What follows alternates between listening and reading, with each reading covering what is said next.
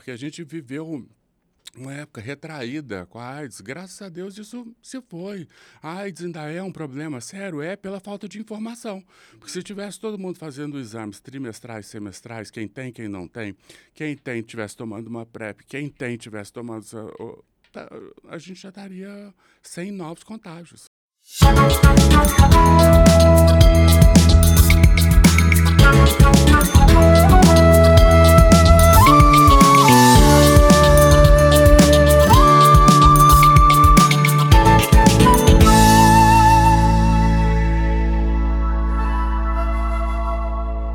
Fala, seus trenzinhos, vocês estão bom? Estamos aqui para mais um episódio do Gerais Podcast, tomando meu cafezinho de lei e com meu parceiro Leonardo aqui. Fala, Léo. Você tá bom? Bom, Demais, bom demais da conta. Você falou que era o quê? Seu décimo café hoje? Perdi as contas já, viu, Léo? Pois é, o meu é o oitavo ainda. Tá, tá tranquilo. Tá- Sejam bem-vindos ao Gerais. Breno, vamos falar do cupom primeiro, antes que eu já introduza tudo aqui. Gerais Podcast, para você ganhar 15% de desconto nos produtos da Bem Dizer. Só acessar www.estilobendizer.com.br Ou www.bendizer.com.br. Se a gente tá na, a gente não sabe se vai ter aceitado já nosso novo domínio, mas se não, um ou outro você vai achar nossos produtos lá e tá cheio de trem bonito, tá? Isso aí, vocês aproveitam que o Breno, inclusive, leva pra vocês lá a partir de 350 reais, frete grátis. tá Pode bom? cobrar no Instagram. Sejam bem-vindos. O papo hoje é com Douglas Drummond. O Douglas, ele é. Você é mineiro? Você é de BH? Sou, nasci em BH. Nascido em BH. É de uma família de ouro em Minas Gerais, do, do ramo de hotela- hotelaria, do, da, do Ouro Minas, do hotel, Sim. né? Que é, assim, eu tenho muita curiosidade sobre isso. Acho que quem tá ouvindo... Acho que é um link legal, Breno, quando a gente traz pessoas, assim, do, que tem uma história curiosa com Minas e Belo Horizonte, né? Que quem tá ouvindo já teve uma interlocução. Ou com a família ou com o próprio Douglas, mas não Verdade. sabe. E agora tá, pô, pô, é o Douglas ali e tal. Verdade. Muito interessante isso. Do Douglas daí pra frente foi empreender.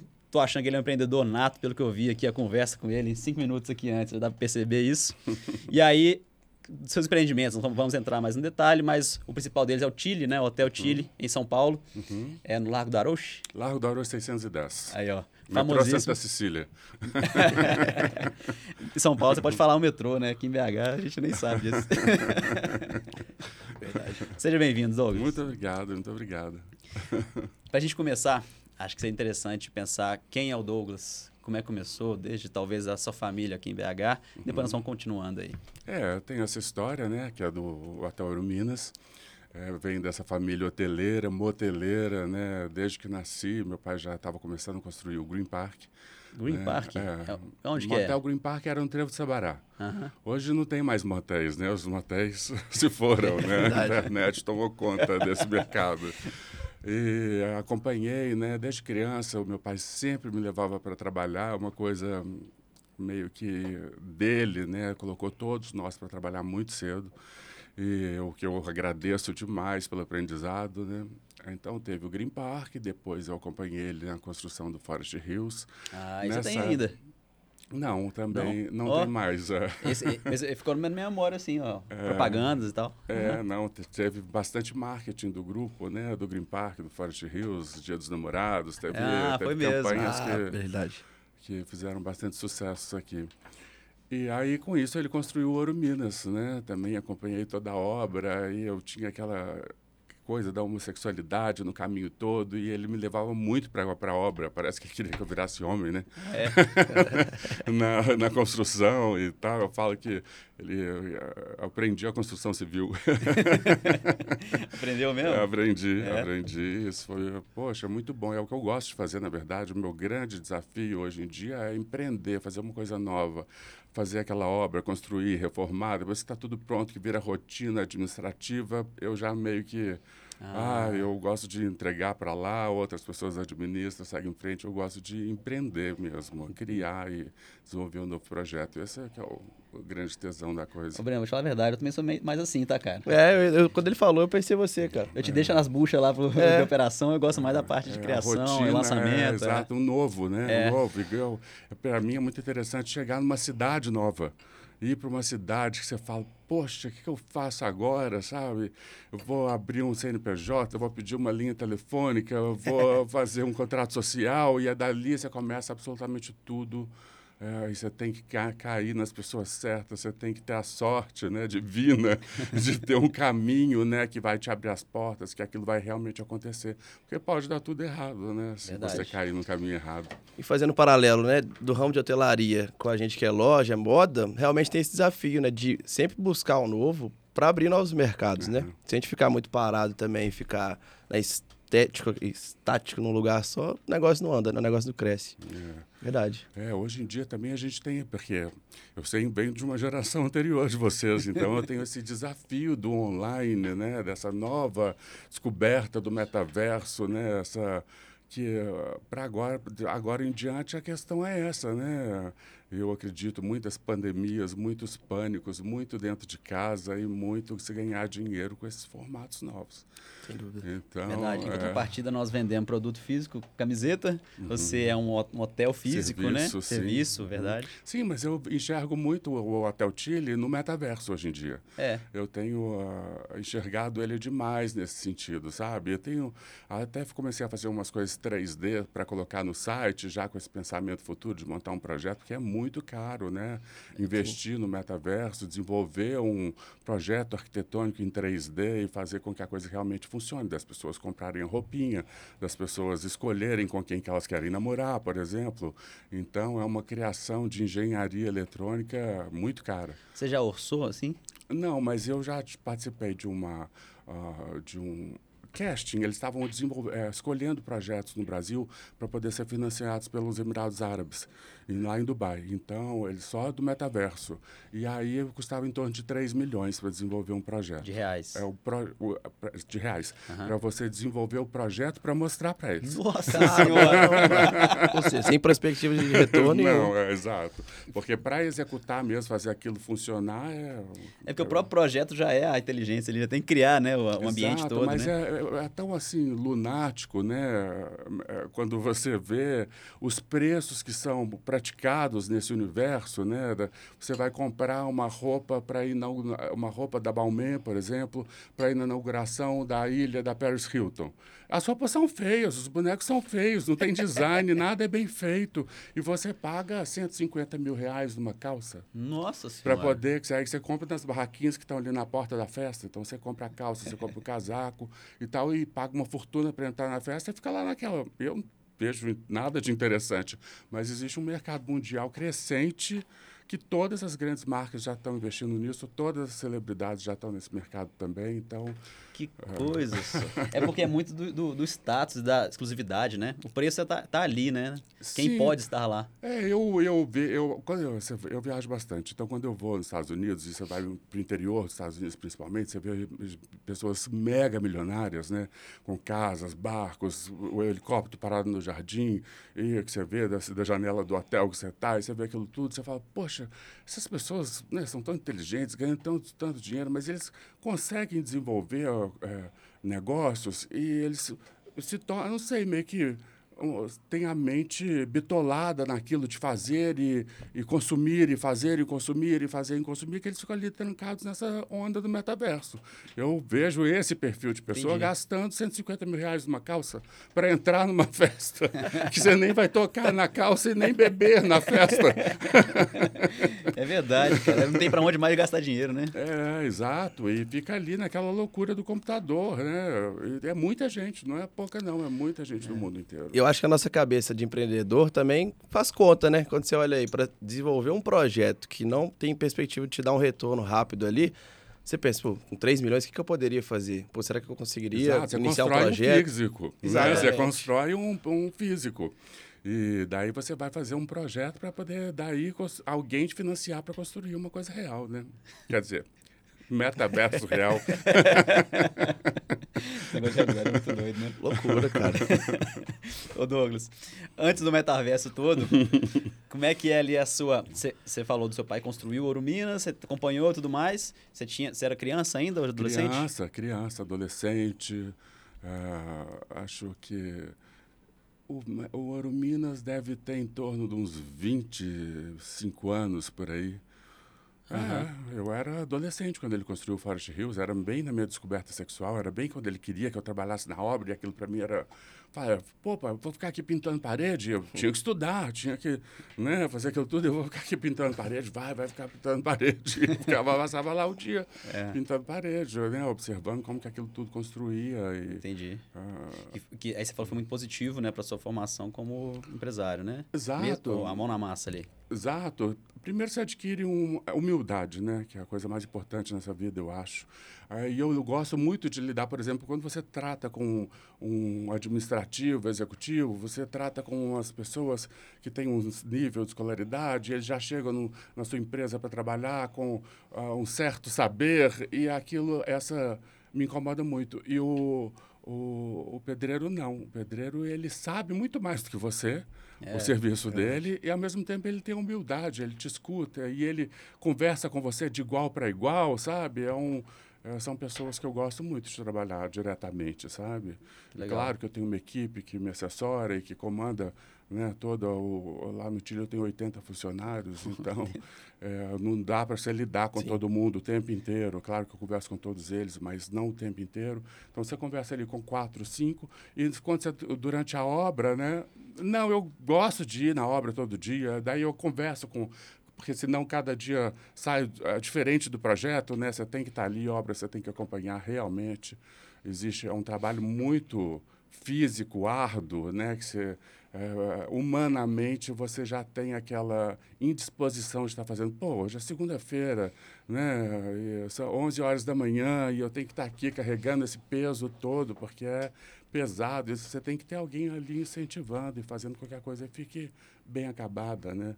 Sim. E acho que além disso, eles também respeitam até mais o projeto, né? Se a gente como idealizador, sócio, enfim, a gente está ali no dia a dia, né? Porque eles veem que a gente não está ali só para ganhar dinheiro. A gente quer um projeto que a gente significa coisa para a gente, né? Então acho Sim. que essa troca ali realmente é uma coisa que a gente é, gosta muito também quando é, você vai lançar uma loja eu, nova. Eu também agradeço assim demais atualmente, né, de humanamente o jeito que a gente trata esse, esse profissional, porque nossa, quantas vezes eu ia iniciar uma obra, você, ah, vamos levar todo mundo de Belo Horizonte, que você já tem sua equipe formada, e as pessoas iam, você ia, vou reformar um apartamento no Rio. Você leva aquelas pessoas todas, eles moram ali no meio da obra para poder fazer aquela obra. Era completamente desumano, mas era o jeito que, que, que foi, aprendi, foi aprendido, foi ensinado, e todo mundo achava aquilo normal, e hoje em dia não é mais, né?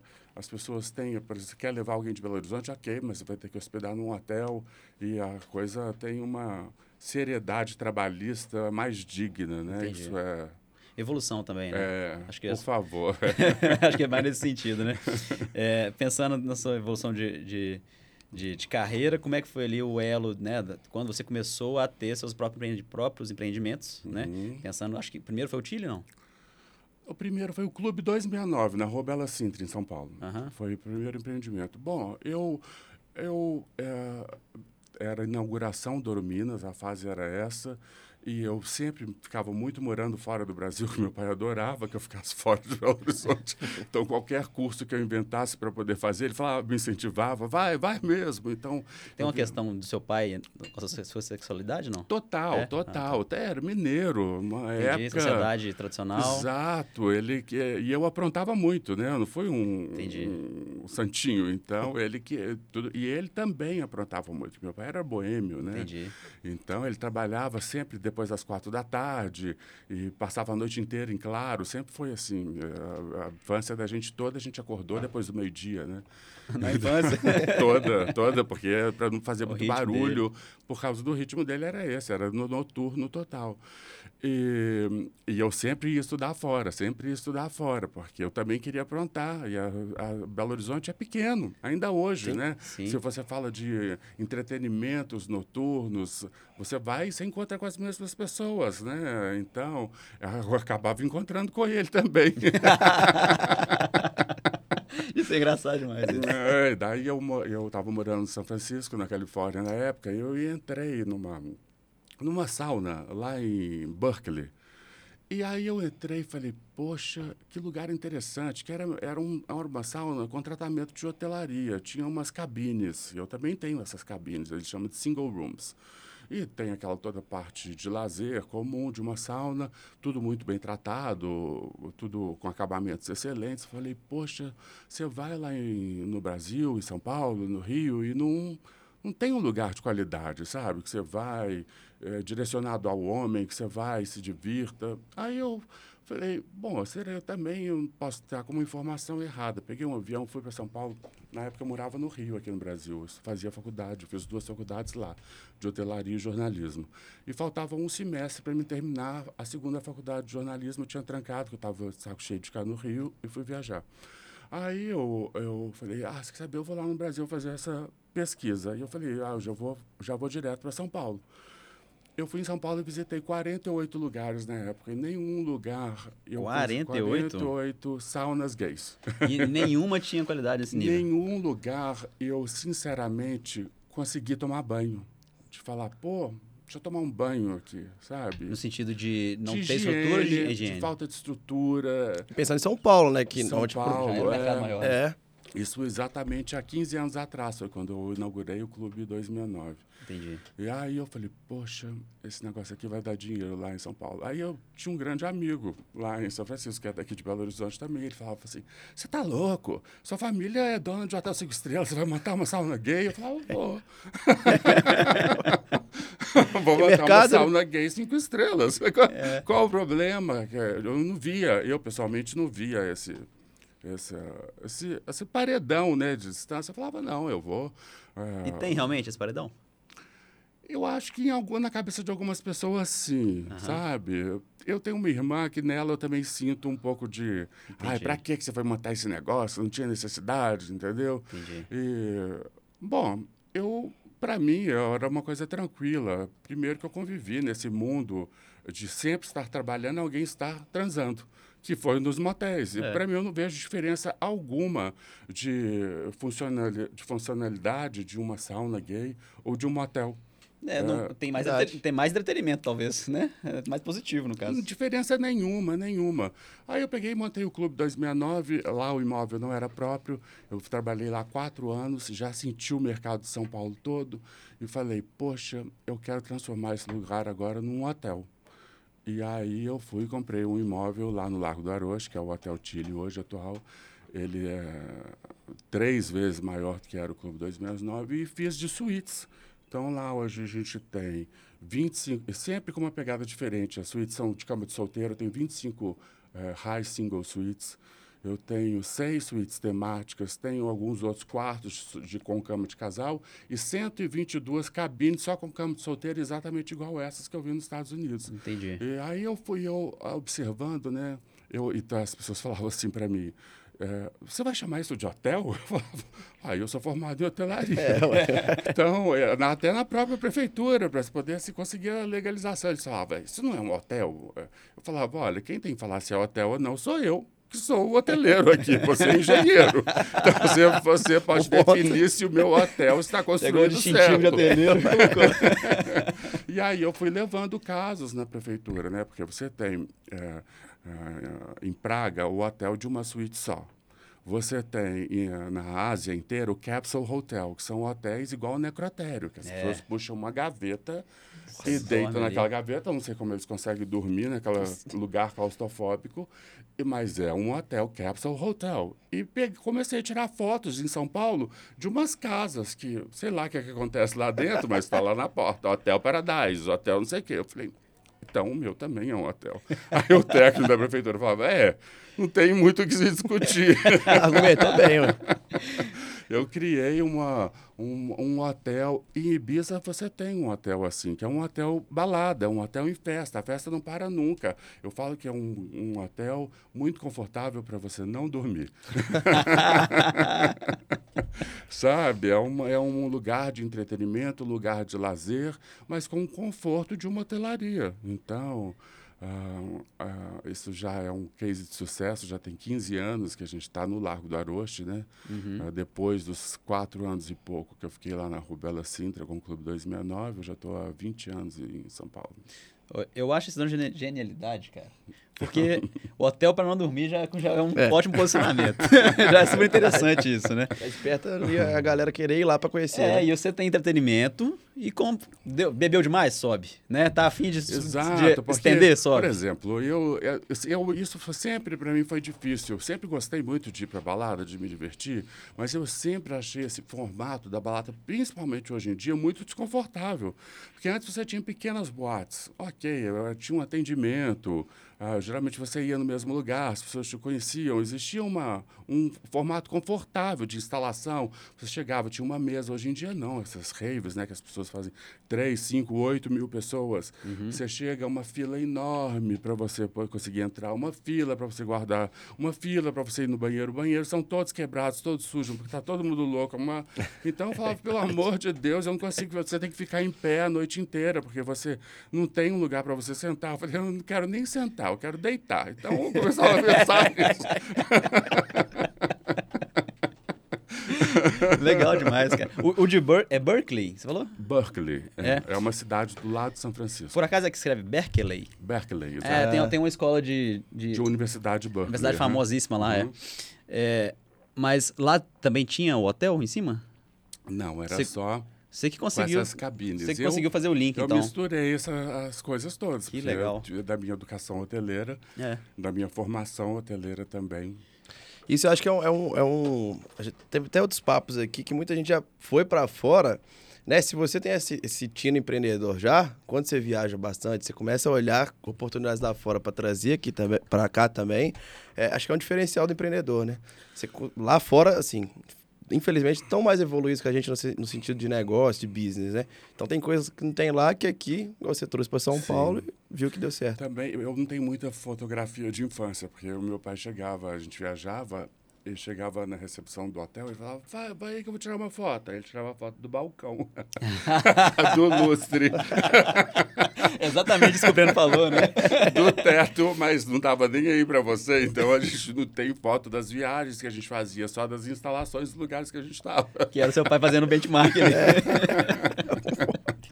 Então eu sempre tive essa. E aí ele gostava, eu tinha uma aproximação muito grande com meu pai, porque ele falava para mim assim: ai, aonde mesmo que eu via aquele telhado, tal, tal, tal, e eu.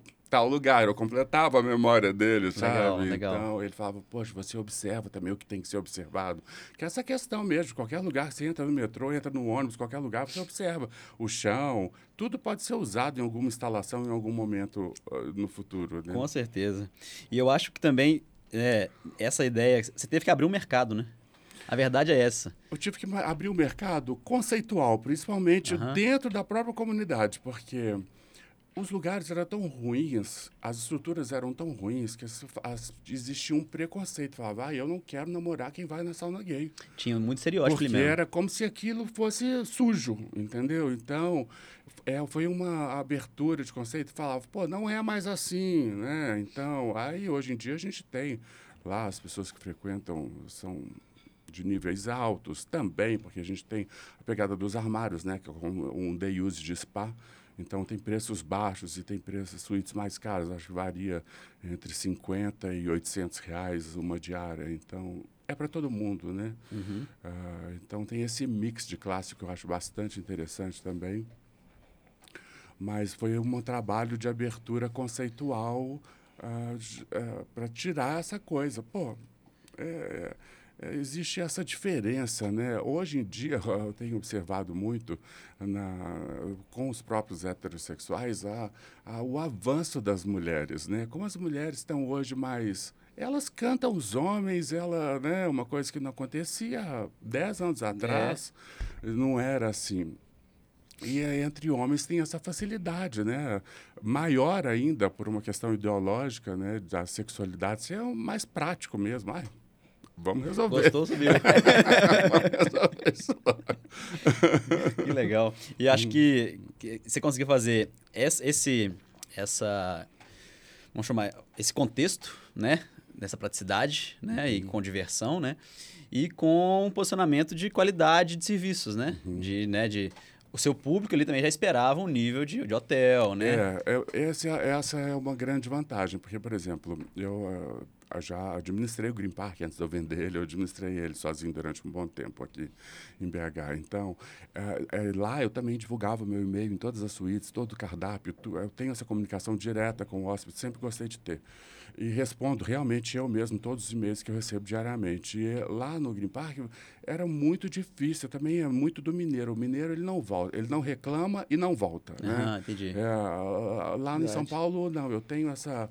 Mas também que eu já tive um Chile aqui em Belo Horizonte e até agora estou estudando a possibilidade de abrir novamente. Ah, é? É. Uh, porque foi uma outra época.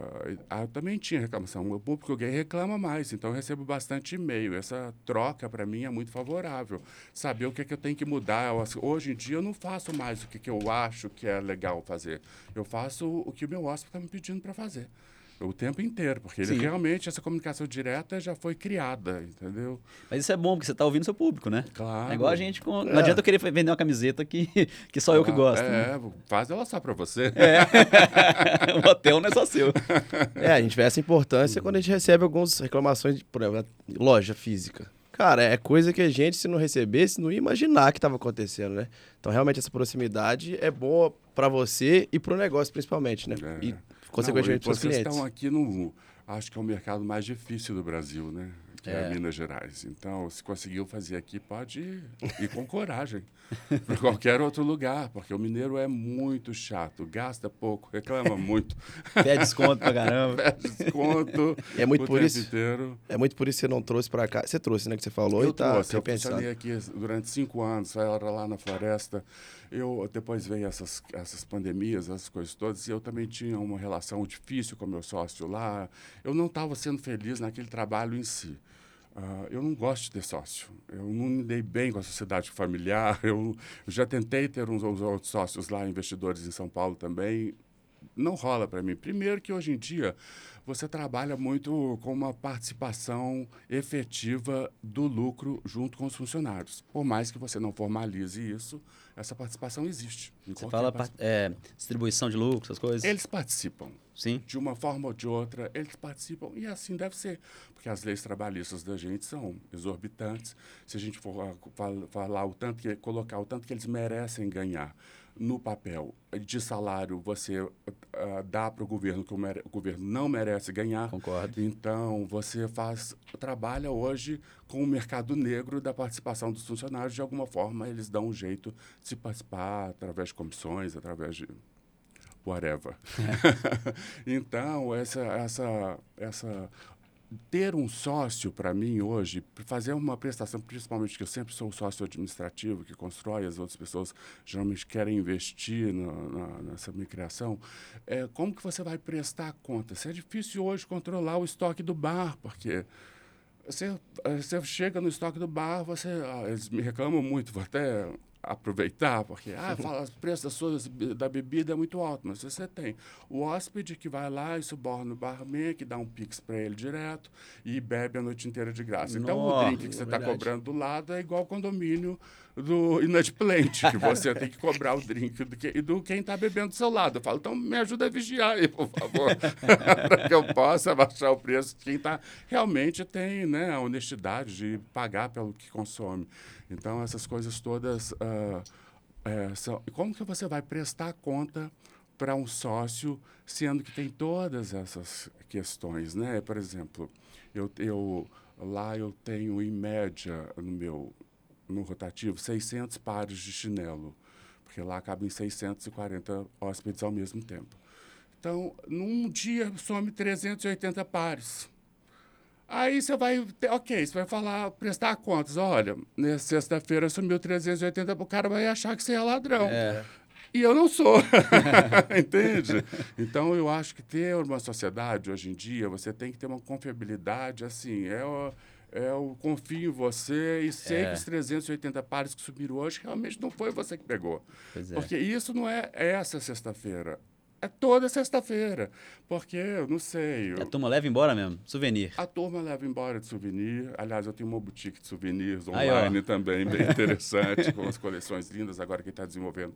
A próxima é o estilista Marcelo Toledo, que é daqui de Belo Horizonte ah, é? Legal. também. Marcelo Toledo? Marcelo Toledo. Legal. É. E, mas você tem aquela, aquela questão, né? Você compra num fornecedor do braço, porque você tem que atender o final de semana. O chinelo some na sexta-feira às 11 da noite. Então você vai no braço, que é o que tem de pronta entrega lá na hora para entregar. Eu acredito que o próprio lojista do braço tem um contato com algum funcionário meu que pega aqueles chinelos e volta com o chinelo para a loja dele e a loja revende. É mesmo? E isso é em todos os sentidos. O, o entregador que vai comprar, entregar você compra 100 latas de Coca-Cola, o cara vai e entrega 80 latas de Coca-Cola, o seu funcionário dá como recebido a 100 e pega as 20 latas e vende na padaria da esquina. Então, Entendi. existem é, formato, eu não falo nem esquema, eu gosto de mudar as palavras. Existem formatos de participação do funcionário hoje em dia Entendi. que é difícil de fazer fazer uma prestação de contas. Aham. Né? Então é difícil de você. Eu, eu falo, é, bato muito na tecla. Eu tenho esse ramo de atividade tem uma fiscalização enorme. As pessoas falam: Nossa, mas o seu preço é muito alto. Eu falo: Meu filho, você calcula os impostos. A empresa aqui do lado, o hotel aqui do lado, não está pagando todos os impostos. Eu sou obrigado a pagar todos eles, Isso é porque minha maior. fiscalização é intensa. É. Intensa, entendeu? Então eu, eu vejo assim um lado de. Poxa, todo mundo dá uma transada. Isso causa um custo para a Secretaria Municipal de Saúde. Obviamente, né, os exames que são feitos. Falando em exames, eu mesmo estando aqui em Minas Gerais, eu quero divulgar uma clínica de saúde sexual que abriu lá na República. Ó. E eu tentei, quando eu montei o Tilha aqui, a gente tentou fazer também a, a Associação de Turismo GLS de Minas Gerais, a Câmara de Comércio GLS de, de LGBT, LGBTQIA+, GLS, whatever. Aqui em Belo Horizonte, foram todas as associações que Legal. eu fundei lá em São Paulo. Quando eu cheguei dos Estados Unidos, eu vi que era um, uma comunidade completamente desorganizada. Em São Paulo elas existem hoje? Existem. Olha, que legal. Existem, inclusive agora a Câmara de Comércio LGBT vai sediar um encontro mundial com todas as câmaras lá em São Paulo. Eles conseguiram captar esse evento. Eu também fundei o Casarão Brasil, que é uma organização social para ajudar as eh, trans, pessoas vulneráveis. Né? Né? No Casarão Brasil, a gente tinha unidades de saúde que era para poder. Ah, ah, eu fui ali no final de semana, transei sem camisinha. Aí eu vou no meu médico hoje, falo, pô, transei sem camisinha. Ele falou, ok, nós vamos fazer os testes e tal. Você vai tomar uma PEP, né, que é um comprimido pós-exposição para AIDS, né? E a partir de agora, se tiver negativo, você vai tomar uma PrEP, se tiver positivo, você vai tomar os remédios até ficarem indetectáveis para você não ser contagiante. Então tem todas essas questões a ser trabalhadas como você tem uma empresa voltada à sexualidade, Verdade. como um Ah, motel, entendi. uma sauna, Sim. que são preocupações que a gente tem diariamente. E você teve que fazer isso dentro da sua empresa. Você dedica uma parte do, do, do recurso ou você, o lado pessoal que você Sim, foi? Com certeza. E pessoal também, eu, eu, eu fico satisfeito de estar preocupado e estar educando principalmente. Poxa, ok, você foi no médico e o- essa semana o médico te deu todo o caminho a ser traçado. Tá, tá, tá, tá. Daqui 15 dias, você foi lá, enlouqueceu de novo, aí você voltou no mesmo médico. Ainda hoje em dia, os médicos te julgam, falam, pô, de novo, entendeu? Na outra, depois de 15 dias, o cara vai lá de novo, ele não vai voltar nesse médico. Então, ele, porque ele é julgado. Então, Entendi. essa necessidade que se tem desse atendimento específico para a comunidade gay é uma questão de saúde pública para todos. É. Não é pensando unicamente no homem que transa com homem, ou na transexual, ou, né? não é isso, porque existe uma bissexualidade generalizada. Então, cuidar de uma comunidade é estar cuidando de eh, todos. É, sem dúvida. Então, na época, a gente não conseguiu desenvolver os nossos projetos da saúde porque as leis não permitiam que esses exames, esses tratamentos fossem feitos fora da unidade do governo, fora do SUS. E graças ao ex-prefeito Haddad, a gente, ele conseguiu trocar todas essas, essas leis. Então, Ah, eu ia, eu ia, né, lutava com os deputados e vereadores as mudanças de lei e eles falavam para mim assim, ok, vamos ver eh, quantas pessoas foram violentadas. Aí o número de boletins de ocorrência eram poucos, porque os Não se fazia É, não boletim. se- não, não se fazia, se apanha do seu namorado, ou a- as lésbicas brigam muito. Eh, Você apanha da sua namorada, da sua esposa, e você vai a uma delegacia falar que sua mulher te bateu, você é violentado pela segunda vez, até por olhares, por palavras. Então as Julgamento pessoas do- não iam. Então foram criadas as delegacias especializadas. E eu falava para eles assim. Ok, existe uma delegacia especializada no centro de São Paulo, mas eu estou lá na Zona Leste. Eu vou apanhar lá e vou vir aqui no centro de São Paulo fazer um boletim de ocorrência? Não vou. Então a gente precisa de uma van que vá de bairro em bairro, fazer exames nas pessoas, que vai coletar as denúncias das pessoas, que vai uh, trazer esse trabalho que só é feito no SUS, que só é feito na delegacia especializada também para a periferia. E uh, as leis não permitiam isso, eles fizeram alterações das leis e hoje é permitido, e hoje tem esse, todo esse trabalho. Porque são aqui no Presido Mais, que é o Casar no Brasil, que uhum. é presidido pelo Rogério, ele tem lá a van, que coleta denúncias. Então esse número cresceu muito e com isso a gente teve os avanços das leis, inclusive da criminalização da homofobia, que é tratado hoje como racismo. Né? Sim. Então isso é de extremo Que legal, isso. É. Então começou com o seu primeiro a sementinha que você foi trazendo. Eu né? já vim do, da, da Califórnia, uhum. assim, porque lá na Califórnia você tem gays, lesbian centers, uh, quatro ou cinco na mesma rua, grandes, prédios. É que você chega lá e você é tratado, fala, vamos cuidar de nós mesmos, de uma forma, ah, se transou de novo, ai que bom que você se divertiu, vem aqui, deixa eu te tratar, é entendeu? Exato, porque ele vai continuar se divertindo, mesmo com o seu julgamento. Com qualquer um também, né? Sim, qualquer pessoa fez mesma coisa. Exato, então agora, uh, voltando na República, a Fundação, a Associação AHF, é, que é a Health Foundation, algo assim, uma, uma associação mundial. Eles estão trabalhando no Brasil há muito tempo, através do presidente Beto de Jesus. Eles inauguraram essa clínica da educação, da saúde sexual que é toda voltada só para a saúde sexual. Você vai lá, tudo gratuito. Você vai lá, faz os exames e é tratado lá de imediato. Que, por exemplo, a gente tem no Brasil uma, um surto de sífilis. Né? A sífilis, ela ficou, nós ficamos um ano sem a penicilina, que é o que trata a sífilis, nos postos de saúde. O SUS ficou um ano sem penicilina. Isso? Isso já fazem quatro, cinco anos. Até hoje, a gente não conseguiu é, ter essa recuperação de passar um ano sem medicar uma doença. E a, o principal fator dessa, dessa propagação é a demora uh, do resultado do exame. Se eu me estender demais, vocês me falam, tá? uh, você faz o exame de sífilis, até no melhor laboratório que tem, particular, de uma forma particular, ele demora, se não me engano, cinco, seis dias para sair o resultado. E esses cinco, seis dias é contagioso. E a sífilis, ela te dá uma, um sinal de que você pegou ela no primeiro dia. E as pessoas que são mais escoladas, sabem que já, já estão com sífilis e vão ter que aguardar o protocolo de seis dias para pegar o resultado, mas depois ir no, pronto, no, no posto de saúde para poder tomar uma penicilina e tem aquelas burocracias e chatices e olhares. Uhum. Todos. Lá nessa clínica, não. Então, essa clínica é uma coisa de extrema importância. Eles abriram já em Recife, em São Paulo a pessoa já chega com os sintomas, já sabe que tem sífilis. O enfermeiro que está ali, que só trabalha com aquilo, também vê o cancrozinho, os sintomas, sabe que é, e não aguardam mais o protocolo do resultado do exame, já medicam imediato, de imediato. Então, isso é, acho que vai dar uma limpada entendi, na entendi. população em geral. É o que você falou, né? É assim, as leis barravam isso, mas é um ganho para a sociedade no geral, cara. Né? É. Né? benefício que vai trazer melhor condição ali para a galera. E de então, liberdade, né, gente? Exato. Porque a gente viveu uma época retraída com a AIDS. Graças a Deus isso se foi.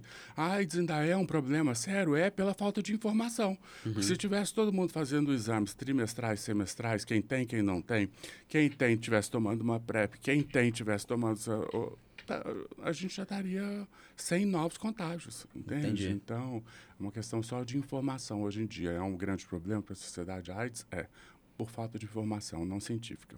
Dá a impressão que, mais uma vez, você está abrindo mercado. Você abriu um mercado também, né? Obviamente, um outro mercado, né? Mas interessante, tipo assim, tem um pioneirismo né, que é eu consigo fazer esse paralelo, né? É, porque era para mim, eu, eu vivi uma grande liberdade, porque eu tive essa retração, eu sempre fui muito livre, meu pai me, me, me liberou sabe? Né? Principalmente nessa questão sexual. Eu, a homossexualidade para ele era difícil, mas não a prática em si do sexo. Tanto minhas irmãs, a gente teve uma liberdade maior que as outras pessoas, né, no geral. E aí eu, morando nos Estados Unidos, eu, eu ia e eu fazia, a gente ia para a sauna, para esse lugar em Berkeley, a gente fazia as testagens uh, de doenças sexualmente transmitíveis ISTs, né, as nomenclaturas mudam, é, dentro da sauna. Quando eu cheguei em São Paulo, já montei a sauna dentro da minha sauna de arquitetura, eu tinha uma, eu chamava de... Uh, uh, era um postinho de saúde, eu tinha já uma sala de fazer exames, porque lá tinha... Eu ia na, na, no governo, ia nas ONGs, falava, ô, oh, sabe esses exames que estão fazendo aqui? O público está aqui. É. Sabe? O artista vai onde tem que estar. Então, vamos fazer os exames. Nossa, fazer exame na sauna gay? Eu só escutava isso. Falava, é, fazer exame na sauna gay é lá que Com tá certeza. rolando o negócio. É. o público tá lá. É verdade, gente. Mercado. Interessante. Esses exames são, são pagos? Não, são todos gratuitos. Ah, tá. É, hoje em dia eu faço lá dentro da, do Hotel Chile, tem toda a última quarta-feira do mês, tem exame de AIDS, sífilis, hepatite, com atendimento psicológico também, de lá todo mundo é encaminhado, isso é feito tudo lá dentro. Que legal. É, falando sobre mercado, né? Você citou também que o público LGBT reclama muito. Demais. Né? eu acho também, na verdade, um público com exigências de serviços altos também, né? Uhum. Que é o posicionamento da sua, da sua empresa, do Chile. E aí, brincando então com esse, essa, esse como é que chama? Posicionamento de mercado? Não, segmento de mercado, então, que aí já acho que posso considerar que o Pink Money é uma segmentação de mercado. Sim, certo? Sim. Que, ou seja, é promover, promover serviços específicos que vão atrair certo nível de. certo é, tipo de público. Uhum, certo? Uhum. Isso veio natural? Você falou assim, putz, eu vou fazer Berkeley e aqui vou, vou criar a minha Utile. Era Chili Pepper, na verdade, antes, né? É, é, não, era, não, Clube mentira. 2009. 2009, é. E aí, depois disso, você viu, opa, tem que, tenho que fazer coisas além e tudo mais, e posso expandir esse nível de serviços? Ou você falou assim, ah, não, é para fazer Pink Money. Como é que foi isso aí? Bom, eu vou responder uma, uma observação que você fez, que as pessoas me perguntam muito, me mandam e-mail, poxa, eu tenho uma empresa, eu tenho um restaurante, como que eu faço para atender melhor o público gay? Eu, é, fácil, é, é fácil você perceber se tem uma mesa gay né, no restaurante, por exemplo. Vou dar, citar esse exemplo. E o gay é, é isso do, do, detalhe. Então, você quer atender bem o gay, você vai falar para ele, ah, como que é a sua carne? Bem passada ou mal passada? Ah, o seu suco é com gelo? Quer que coloque açúcar? Ah, sabe? Tipo, quer que dobre o seu guardanapo dessa forma? O gay é assim. É ele, mesmo? Ele, uh, especificidades, né? Tudo muito específico, o que, a forma com que ele quer comer. Ah, ele tira isso. Então, é, aqueles restaurantes que tem o cardápio formato, que o chefe é chato, não quer mudar nada, não é saber atender o gay, porque ele está na dieta, ele está não sei o quê. Então, hoje ele não quer comer isso. Então, tem essas, essas restrições. Então, a saber escutar, né, e principalmente perguntar coisas específicas é uma boa forma de atendimento. Outra forma também que eu acho muito legal por exemplo, você viaja para Tailândia, você entra em todas as lojas, hotéis, estabelecimentos, tem uma transexual trabalhando, porque a transexualidade dela é muito, lá é muito bem-vinda, né? Eles Sim. são tratados como dádivas de Deus. Então, eu acho que se você dá emprego para uma transexual, é uma boa forma de atrair o público gay. Você chega e fala, pô, eu me sinto bem aqui, sabe? Essa empresa está aberta. Há uma identificação, assim? Posso falar esse termo? É, é porque ainda, ainda hoje, você chega em certos lugares e você fala, pô sabe? Eu me sinto meio desconfortável de pegar na mão do meu marido aqui, ah, tá. entendeu? E de, poxa, passar, nem quero beijar, nem transar com ele em lugar público nenhum, mas você quer demonstrar um afeto que você é sente seu marido, real. Né? Ele é meu marido. e às vezes aí você vê uma trans trabalhando, Ok, você pega na mão mais confortável, entendeu? Por mais que você veja algum olhar contrário na mesa ao lado, a direção do, do estabelecimento não vê isso. Bom, eu, uh, em relação ao Pink Money, a gente tem uh, números, né? 7% do, do produto interno bruto. Uh, eu vejo o Pink Money, essas numerações, uh, essas pesquisas que foram realmente feitas, né? Eles, isso foi feito há 12 anos atrás. Eles pagaram um jornalista de enorme importância de economia do globo. Ele passou, ele ficou cinco anos morando na Inglaterra, observando a economia LGBT do Brasil. Ele fez um trabalho de ah, como que chama? Bom, fugiu a, distância, sim, de é, observação é, fora do lugar. Sim. É, exato. Entendi. E, e, voltou com esses números que foram bem estudados e bem realmente os números eram reais. Então, esses números abriu a porta, porque é uma questão de cidadania. Antigamente eu ia no shopping, hoje eu vou no shopping, lá é um lugar cheio de segurança e fechado, eu sinto seguro de andar de mão dadas com meu marido. Antigamente a gente não fazia isso por medo. A gente saía sempre em grupos de amigos, por proteção. Então, e eu pensava assim: poxa, o que ele está gastando aqui, eu também estou. Então, a gente está pagando pela, por essa infraestrutura, por esses impostos, da mesma forma que aquele outro casal está também era uma questão de cidadania. Então, eu acredito que esses números econômicos do Pink Money, eles abriram as portas conceituais uhum. né, da sociedade de uma forma geral. O que, que a gente precisa hoje? Ah, já, já conquistou os direitos, existe essa essa organização que luta. O que, que vocês precisam hoje? Eu falo que, na minha opinião, é de novas pesquisas. Porque se há 12 anos atrás a gente significava 7% do, do PIB, hoje é. em dia que as pessoas se assumiram muito Verdade. mais, Verdade. esse número é, é, significativo e faz com que a gente consiga exigir um respeito maior de quem ainda não tem, entende? Então, acho que essa, essa agora a gente teve essa contagem do censo, né? Ela não nos contou uh, novamente esse ex-governo, então Uh, mas a gente já teve pesquisas do censo que informavam o número de famílias homoafetivas, né? Outro dia até escutei uma coisa bem legal. Homoafetivas, o caralho, por que, que eu tenho que ter afeto por outro homem? Eu não posso simplesmente querer só transar com ele?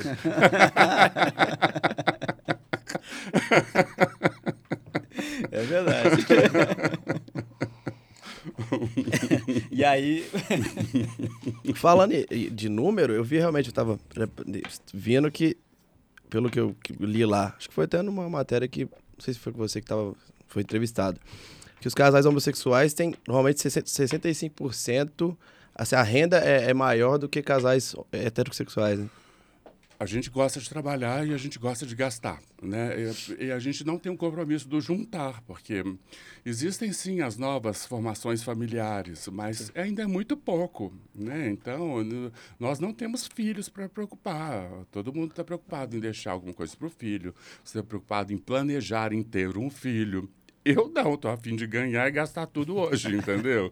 E a gente gasta mesmo, gasta com coisas que não é, bens materiais. Né? Eu falo que existe até uma certa irresponsabilidade nesse sentido, porque eu me preocupo demais com minha aposentadoria, com o que é que eu, né, de eu ter alguma coisa sempre resguardada. Mas o gay não é assim, ele gasta, ganha hoje, gasta hoje. Eu tenho, eu gosto de contar essa história, que eu tenho um hóspede ele trabalha lá, deve ganhar dois salários mínimos. Ele vai lá no Chile uma vez por mês e gasta tudo que ele ganha numa noite de sol. Que isso, gente. E os amigos dele falam, você tem que bloquear a entrada dele, porque ele passa fome depois, que sei quê. E ele vai, ele senta, ele toma o melhor drink, sabe? Ele realmente precisa daquela noite dele por mês. E eu acho que isso é meio que o conceito de uma forma geral. Ah, não importa amanhã, eu quero ter o glamour que eu consiga me proporcionar hoje. E, e, é uma diferença entre a, a comunidade LGBT e, o, e, os heterossexuais. Eu acho que é essa. O heterossexual tem um planejamento, é um pezinho sempre atrás, né, resguardado com amanhã, guarda um pouco, pensa no futuro. O gay não quer nem saber. Ah, é mesmo, então. Acho que. eu nunca tinha parado e pra a parte da família é mais fácil a gente entender isso também, Sim. né? Porque já começa desde nascer cedo e tal, ah, tem que ter família, aquele negócio todo. Talvez quando você começa a quebrar também os, os obstáculos ali, você começa a entender, né? Porque até pelo jeito de vestir, eu observo isso muito. É, ser gay é ser adolescente por mais tempo. né? A gente se vê, é difícil você ver um senhor, um gay, na melhor idade, se vestindo como senhor. Ele ainda veste Entendi. com as roupas. É, eu consigo identificar. Mas sempre um pouco mais jovem, entende? Uhum. Sempre um pouco mais jovem. É, eu, eu não sei, mas eu acho isso bom, porque a gente tem uma fase adulta muito comprida, né? A nossa infância é cada vez menor, a nossa é. fase de irresponsabilidade adolescente também é curta e a gente faz prolonga. é verdade. Eu, eu, vinculo muito com bom gosto também, interessante. Eu penso muito moda, assim, né? Sempre com bom gosto, pessoas mais velhas vestindo bem, assim, é. né? Curioso isso. Mas aqui, falando disso, então, nós estamos falando de dinheiro disponível na mesa. Uhum. Né? O Pink Pro tem Pink Money disponível na mesa aí. Uhum. E aí eu até conversei com você, né, por, por, pelo telefone antes eu sempre via isso como muito negativo. O termo pink money, para mim, muitas vezes vinha, tipo assim, as empresas que se aproveitavam do pink money, né? Uhum. Essa pegada. Então, acho que gostaria que você me disser mais, que você me dissesse mais sobre o positivo e o negativo, o que, que seria uhum. cada um dos dois, uhum. e por que e como equilibrar, né? Quando que é genuíno e quando que é só também aproveitamento, né? É, eu acho que a gente passou por uma fase, eu pelo menos não tenho tido as pessoas indo atrás de mim, até porque Acho que essa foi uma fase que passou. As pessoas faziam um restaurante, abriam um bar, abriam um hotel, abriu uma loja e aquele negócio não dava certo. Ah, então vamos tentar direcionar ele para os gays. Aí eles me procuravam. Ah, é? Falava, ah, o que a gente pode fazer aqui? Eu falava, olha, você pode fazer assim, recomeçar. e aí existiu, sim, alguns produtos eh, totalmente voltados, que foram pesquisados, fabricados e direcionados uh, na publicidade para a gente, né? Então, eu acho que não existe muita aquela coisa. Ah, existe um produto de beleza para negros, pretos, existe um produto de beleza para gays. Seria legal, porque nós homens somos reprimidos nessa situação toda. Você vai comprar roupa sempre menos que a mulher, né? Não é tão divertido produto de beleza. Então, eu acho que você quer desenvolver um produto, uma casa noturna, um bar, um restaurante que seja direcionado para esse público, você tem que ter esse pensamento desde o início, de pesquisar se aquele público quer naquele lugar, de pesquisar se aquele público quer daquela forma, entendeu? O que é que você vai servir, o que é que esse público deseja, para depois você desenvolver o projeto. E não depois que já não deu certo, ó, vamos direcionar para cá. Então, tem essa, essa coisa negativa de, de querer é, sermos o tipo o resto, o que sobrou vai para a gente, entendeu? Eu, eu, tinha esse pensamento. Agora, eu vejo o Pink Money mais como uma, uma contagem do tanto que a gente gasta, mais do que das, das empresas que tentam se aproveitar. Essas, mesmo essas pessoas, essas empresas que a gente fazia nas reuniões de Câmara de Comércio, Associação de Turismo, e a muitos hotéis, muitas empresas que queriam saber como nos atender, como pescar esse mercado, que é um mercado de enorme potencial. Então, é, elas estavam interessadas ah, mesmo às vezes sendo homofóbicas, mas queriam o dinheiro. Mas eu acho, eu acho isso positivo, porque nesse convívio, essa, esse homofóbico se desfaz sabe? Porque o que, que você precisa para poder perder esse sentimento homofóbico que muitos têm, que pode ser natural? Convive com alguém. Tão simples, entendeu? Uhum. E eu, essa, as empresas, quando me perguntavam, né, muito, né? O que, que eu faço para minha empresa ser gay friendly? Eu sempre falava, contrata uma transexual, porque os funcionários vão se sentir agredidos, vai haver uma polêmica na sua empresa no início. As transexuais vão criar um certo trabalho, mas a médio prazo é positivo, porque essa convivência traz a quebra do preconceito. Gente, um transexual é muito legal, sabe? Porque é o jeito que ele se sente, é o jeito que ele nasceu, é o jeito que ninguém opta por mudar de sexo. Não é uma opção, é uma confusão né, que ele tem da personalidade com o corpo dele, do sentimento dele ou dela. E, pô, é tão legal. Uhum. Eu morro de rir, eu, eu, eu, porque é uma coisa que descombina com, que, com aquilo que a gente foi educado a combinar. Uhum. Né? Então, não é que está descombinado, é o que a gente foi embutido. E é tão legal essa desconstrução, né? Sim, claro. E, assim, quando eu vejo Pink Money, eu, eu tendo a pensar que extrapola um pouco o produto também, né? Ele vai mais do consumo ideológico ali, se aquela empresa tá, respeita o público gay, né? não, não necessariamente se tem um produto específico. específico exato, é, é, exatamente isso. Respeitou, nos fez uh, sentir confortável em estar ali consumindo, em estar ali hospedando, estar ali consumindo aquele serviço. É, é por aí. É que é naturalmente atender vai... a todos naturalmente. É naturalmente você vai trazer isso para o público, né? Porque por se sentir respeitado, simples Exato. ali e não necessariamente ter um produto para é, é, os direcionado produtos que foram direcionados, direcionados nem foram muito sucesso não. É como se, poxa, eu tenho, eu tenho que ser gay para me consumir isso. É, tem que entendeu? ser rosa. Tem que ser, tem que ser rosa, tem que é. ser exclusivo, porque é só para mim, não é para você que é, é. hétero. É. Entendeu? Então... Acho que é isso que eu identificava como negativo, uhum. que chegava sempre esses produtos, né, mal bem sucedidos, né, que fazia barulho, né. Uhum. Acho que teve até uma Ruffles com a embalagem uhum. com a bandeira, não foi? Sim.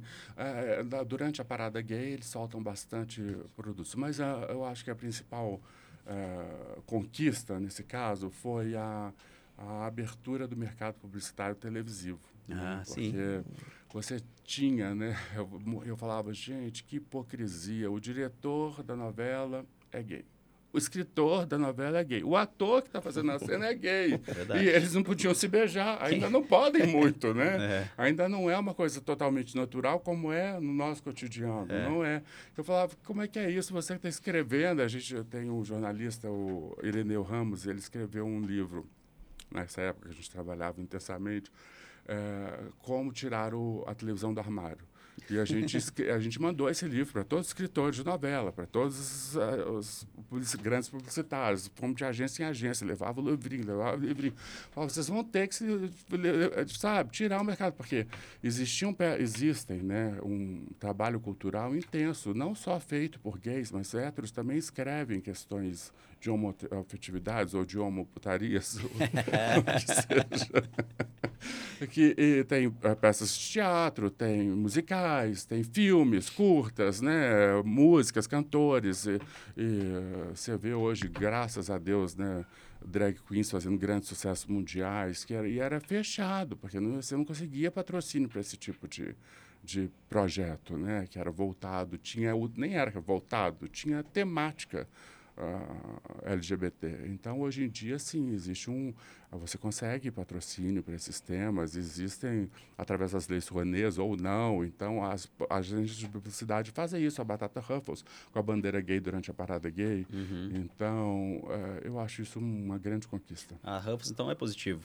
Eu acho que sim, acho que é, é legal você ter aquele movimento, porque a parada gay é uma manifestação que a gente faz. Em todas as cidades uh, tem parada gay. É legal, você vai pegar um Uber e o Uber tem o arco-íris, né? O caminho dele é trajado pelo arco-íris. Uhum. Então, existem essas mobilizações, que, tipo, nós apoiamos essa manifestação. Sim. Eu vejo mais nesse sentido do que do comercial em si. Eu vejo também que o, o cliente ali, ele se sente acolhido ali, né? Ele fala, opa, Legal. Exato. Tô, tô, dentro de, né? Estou linkando agora com a bem dizer, né? Sim. Esse podcast nós estamos falando com sotaque mineiro e vamos embora, né?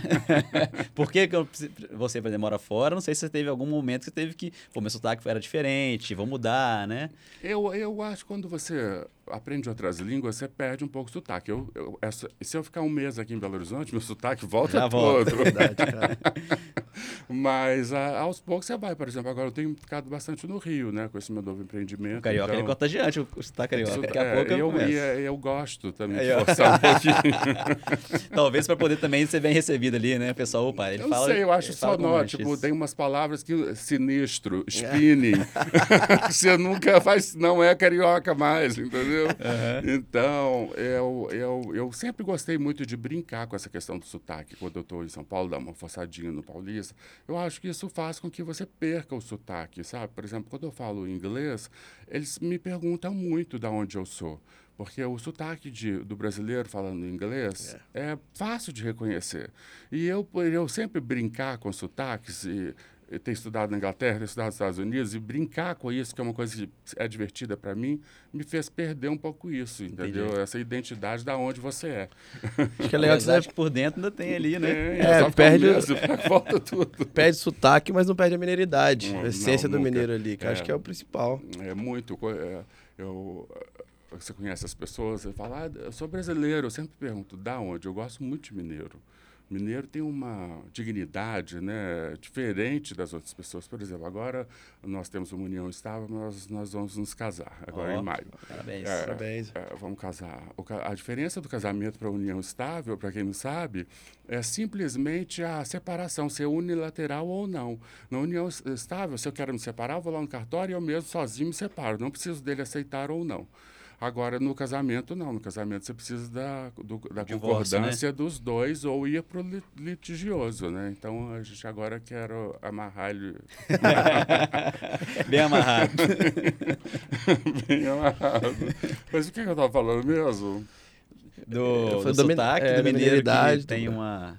Tem uma, uma dignidade. Ah, sim. Aí, ok, nós vamos fazer o terno do nosso casamento. Eu prefiro fazer aqui em Minas, porque eu, você vai numa loja de alfaiataria, tem aqui em Belo Horizonte, tem lá em São Paulo também, mas o mineiro é mais cuidadoso, né? Você fala da verdadeira hospitalidade mineira.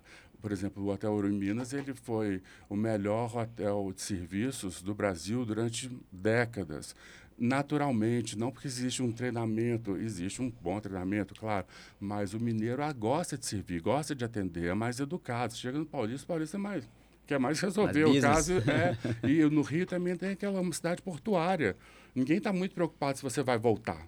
É aqui não, aqui essa é uma diferença muito grande que eu, quando eu abri o Tilha aqui em Belo Horizonte, tive uma dificuldade, porque lá em São Paulo você é meio assim, ah, gostou, não, tchau sabe? Porque é uma rotatividade. Eu tenho, em média, do, agora, né, pós-pandemia, que ainda está subindo de novo, 12 mil hóspedes mês. Eu tinha, a minha média, 16 mil hóspedes mês. Agora que está chegando, chegando no ritmo tá voltando, normal. é.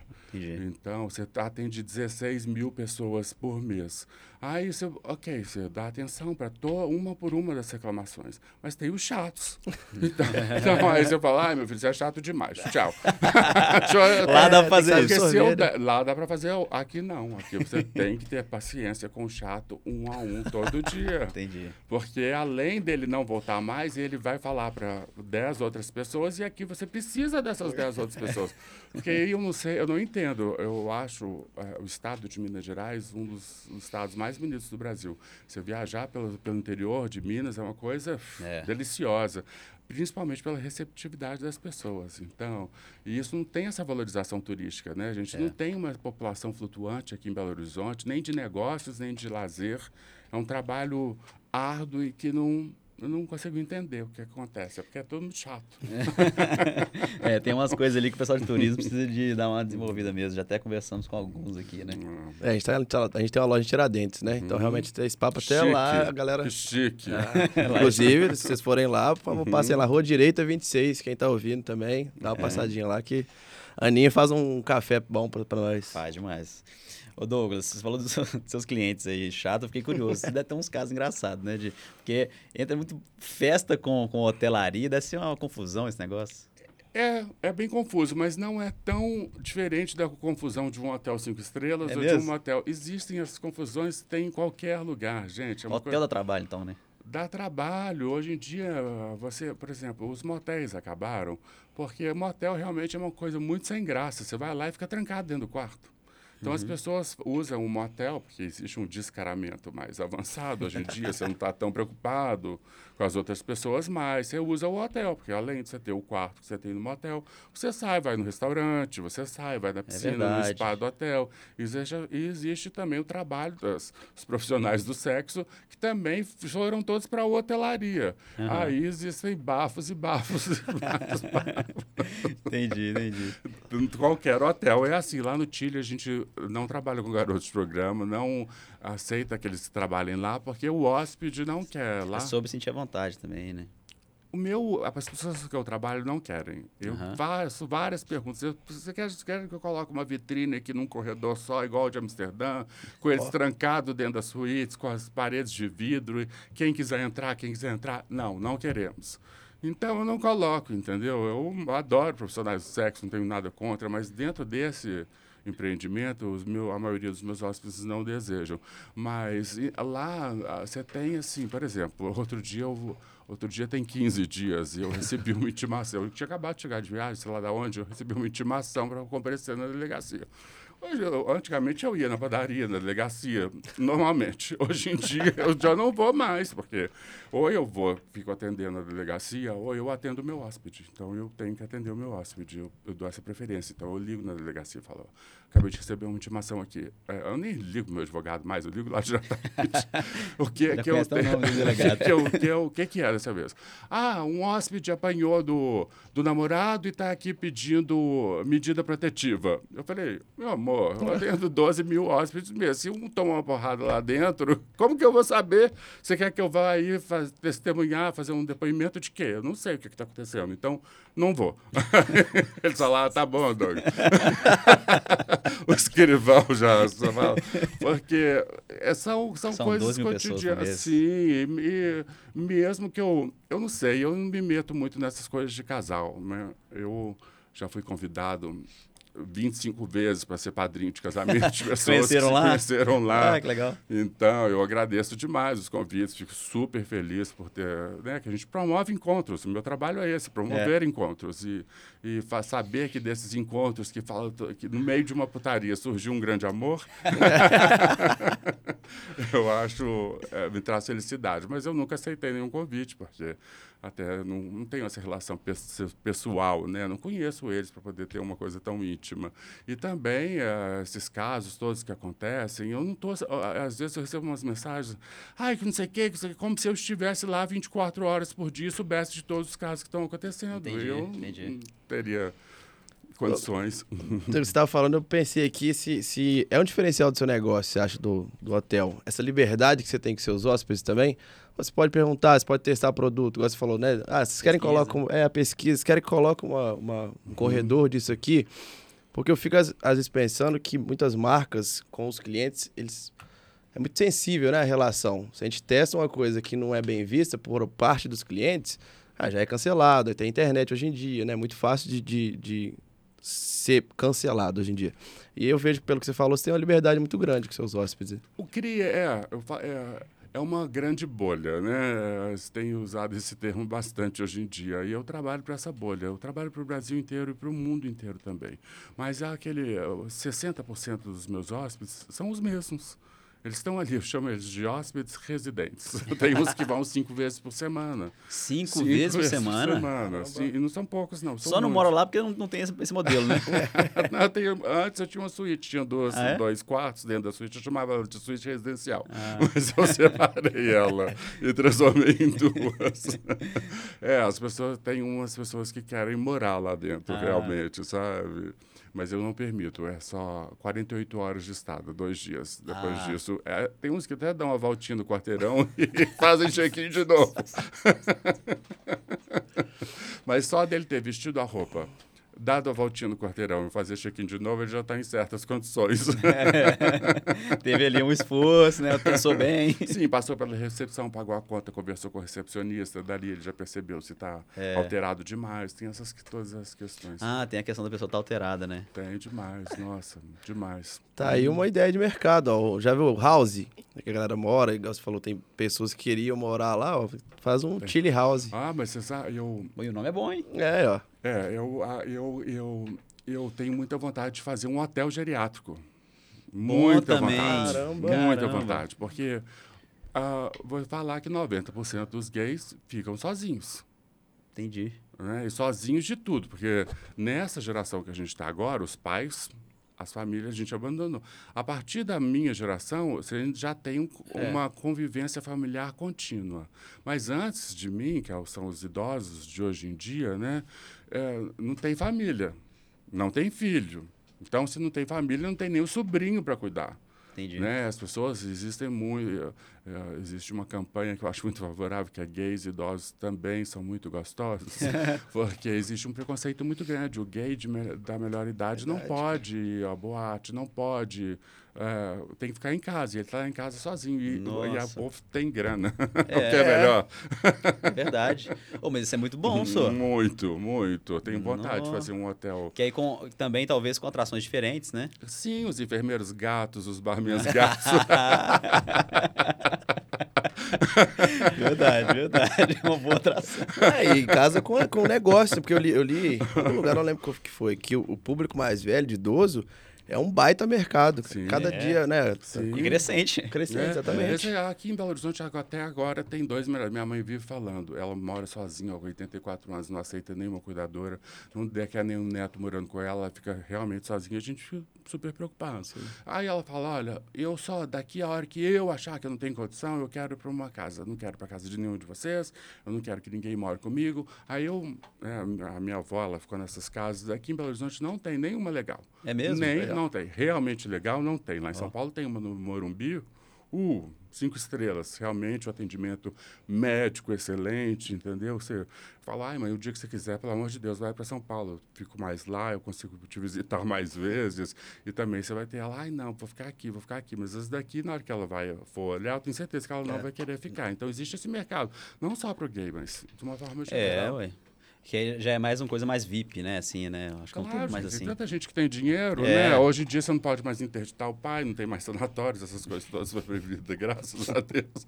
Então eles ainda têm um domínio sobre o dinheiro é. deles e podem pagar Sim. coisas boas. É, ou isso é o metaverso, né? Ô Douglas, muito obrigado pelo seu papo, cara. Acho que foi ótimo, assim, realmente. Muito obrigado.